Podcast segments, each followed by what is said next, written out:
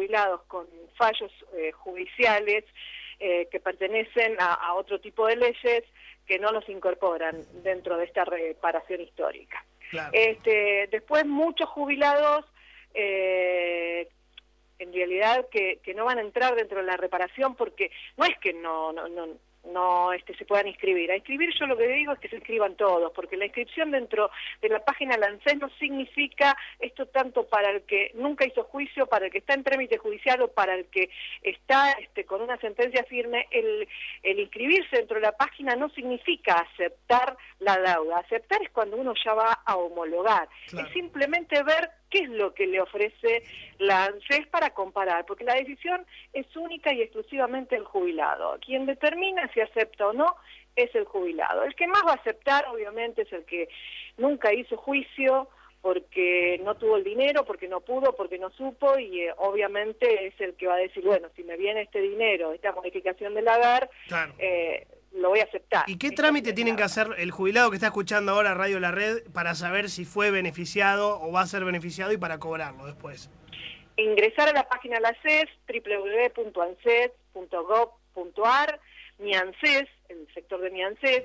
Lo fundamental es que tenga clave de seguridad social, que es algo que hace mucho tiempo se, se generó para que los jubilados no tengan que ir, los trabajadores, para los trabajadores que sepan cuáles son los aportes que le hacen y para los jubilados para hacer cambio de banco, domicilio y demás.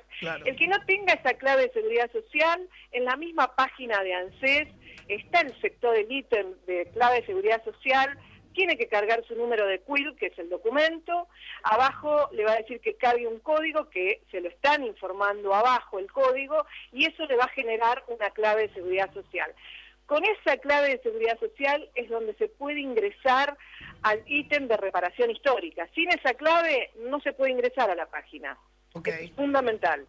Una vez que ingresó a la página, hay un formulario virtual, el cual tienen que cumplimentar, que son datos personales si es casado, si es soltero, si es viudo, si tiene hijos a cargo, si son hijos menores o discapacitados, porque hay que ver si el titular este, cobra una jubilación o una pensión, pero a su vez tiene un hijo menor o un hijo con discapacidad, eh, obviamente que tiene que estar cargado dentro de, de, ese formulario porque si le pasa algo en el interín hay alguien con derecho a pensión. Es simplemente datos personales Obviamente que va a estar el ítem de enviar este, por, por internet y eso dentro de los 35 días, dentro de los 35 días van a ir comunicando si este, les mejoró el haber, o sea, cuánto es el monto y cuánto es el retroactivo. ¿Y quién tiene, perdón, Mirta, ¿quién, tiene prioridad? Eh, ¿Mayores de 80 años? Mayores... Claro, todos se pueden inscribir, pero en realidad los únicos que van a cobrar este año, en los meses que quedan de este año, eh, son mayores de 80 años y enfermedades terminales. Después continúa, ¿no? En el 2017 y en el 2018. O sea, no es que le comunican el monto, una persona de 65 años dice, bueno, me comunicaron que mi haber me va a corresponder tanto y retroactivo tanto. No es que le van a modificar el haber y después le van a pagar el retroactivo, no. Ahora solamente mayores de 80 y enfermedades terminales y el resto cuando le vaya tocando por las edades. ¿sí? Mirta, una este, consulta. ¿Y, las pensionadas, las viudas, podrán reclamar? jubilaciones y pensiones. Gracias por preguntármelo porque a veces uno comete el error de hablar eh, de los jubilados.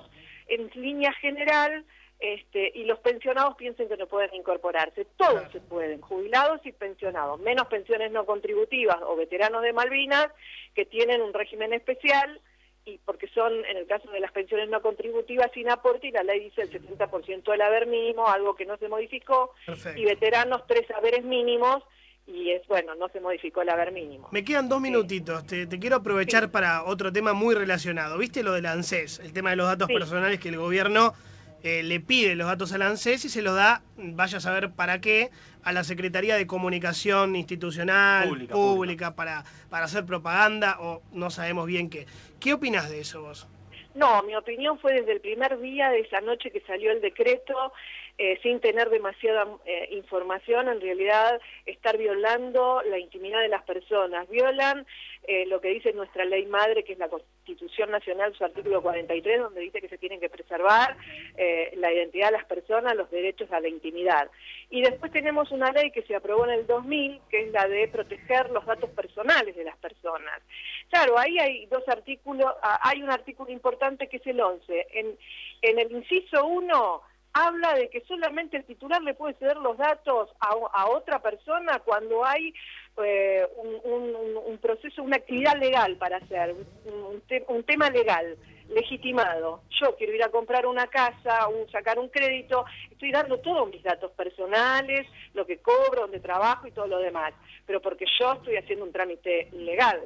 Ahora en el artículo tercero que dice que los, los eh, organismos estatales pueden compartir la base de datos cuando se trata de la misma competencia, en realidad yo no entiendo cuál es la competencia de informar si hay un plan de vacunación, si van a cobrar las jubilaciones, si tienen este, eh, cuáles son los requisitos, porque ANSES tiene una gerencia de comunicaciones, ¿por qué no ah, lo hacen? ¿Por qué no lo hacen directamente?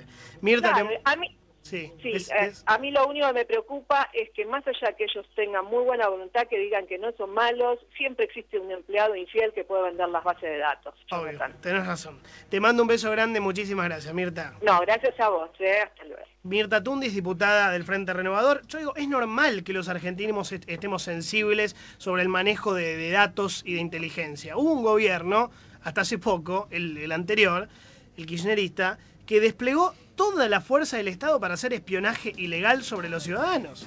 Tuvimos Milani, tuvimos Proyecto X, tuvimos la CIDE usada para escuchar a periodistas, a Bergoglio, tuvimos el caso Massa, un agente de inteligencia metiéndose en su propia casa.